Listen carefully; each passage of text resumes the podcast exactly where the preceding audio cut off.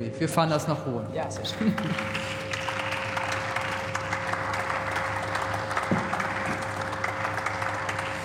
Ja, sehr geehrte Vorsitzende, sehr geehrte Damen und Herren. Sehr geehrte Frau Präsidentin, Entschuldigung. Man kommt an den Realitäten in unserem Land nicht länger vorbei. Im angeblich besten Deutschland aller Zeiten gibt es mehr arme Menschen als je zuvor. Der Armutsbericht des Paritätischen Wohlfahrtverbandes spricht es aus. Die Armut steigt auch noch. Fast 14 Millionen Menschen in unserem Land sind von Armut betroffen. Die Armutsquote liegt somit bei fast 17 Prozent. Und wenn man in die EU-Statistik äh, guckt, dann sind es sogar über 20 Prozent. Das heißt, ungefähr jeder Fünfte im Land ist arm. Und da sind die Folgen der aktuellen Inflation und des sich abzeichnenden Gasnotstandes noch gar nicht mit einberichtet. Das heißt, wir werden mit großer Wahrscheinlichkeit noch ärmer werden. Der ins Negativ gedrehte Handelsbilanzüberschuss bestätigt diesen Abstieg in erschreckender Weise. Es ergibt sich somit ein völlig anderes Bild, als uns die Regierenden bisher immer vermitteln wollten. Und die Medien haben dabei fleißig mitgemacht. Mir ist erst noch vor kurzem von einer bekannten Journalistin entgegengehalten worden, dass es uns so gut in Deutschland geht wie lange nicht mehr. Und ein großer Teil der Medien muss sich den Vorwurf gefallen lassen, das Potjenkinsche Dorf vom reichen Deutschland sehr lange mitgestützt zu haben. Denn diese Entwicklung ist nicht neu, sie beschleunigt sich gerade nur.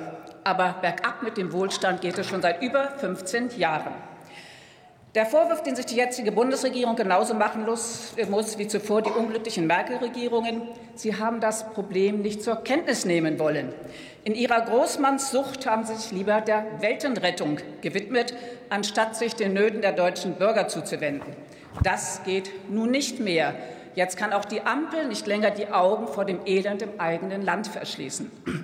Der Gasnotstand, am Gas hängen über 50 Prozent unserer Heizungen, ist unzweifelhaft ein extremes zusätzliches Erschwernis, das die Armut in diesem Land noch verstärken wird. Viele Menschen können nach heutigem Stand ihre Heizungsnachzahlung nicht mehr leisten. Viele lassen jetzt schon Mahlzeiten aus, ist schon gesagt worden. Viele frieren und richtiges Hungern wird noch folgen. Und dann die große mentale Depression. Die Depression ist inzwischen eine der häufigsten Erkrankungen alter Menschen geworden. Ihre Suizidrate ist mit Abstand die höchste von allen Bevölkerungsgruppen. Und der Anstieg der Suizidraten hat sich ziemlich parallel zum Anstieg der Altersarmut entwickelt. Nach EU-Statistik sind fast 30 Prozent unserer Alten arm, die meisten davon Rentner. Und unsere Rentner sind arm, weil ihre Renten so niedrig sind. Sie gehören zu den niedrigsten in Westeuropa. Deswegen brauchen wir dringend eine effektive Rentenreform, die sich nicht mit Haltelinien begnügt sondern die unseren Rentnern wieder ein würdiges Altern erlaubt. Wie es in Österreich, Dänemark, Schweden, Niederlande, Italien und selbst in Frankreich und natürlich erst recht in der Schweiz eine Selbstverständlichkeit ist.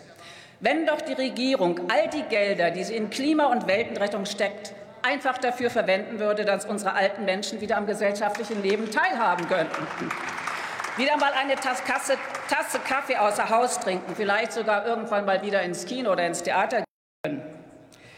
Das wäre doch was. Teilhabe ist Ihnen doch sonst so wichtig. Doch nicht nur für Randgruppen, es muss doch auch für die große Gruppe der Menschen gelten, die unser Land aufgebaut haben, dessen Reichtümer Sie jetzt so leichtsinnig verspielen.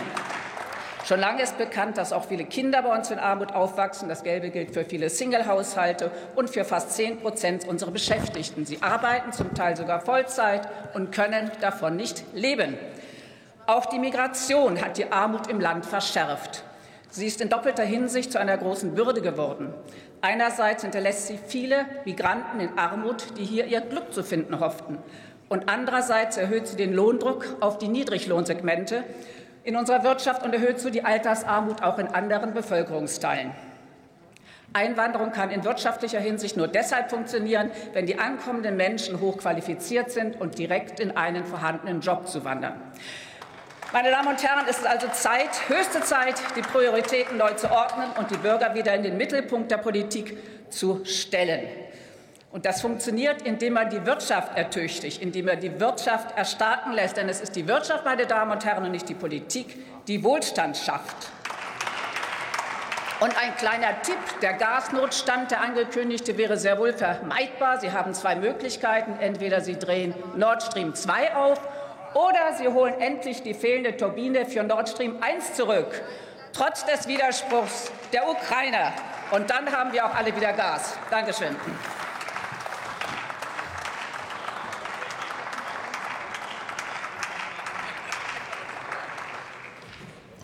Nächster Redner für die FDP-Fraktion Jens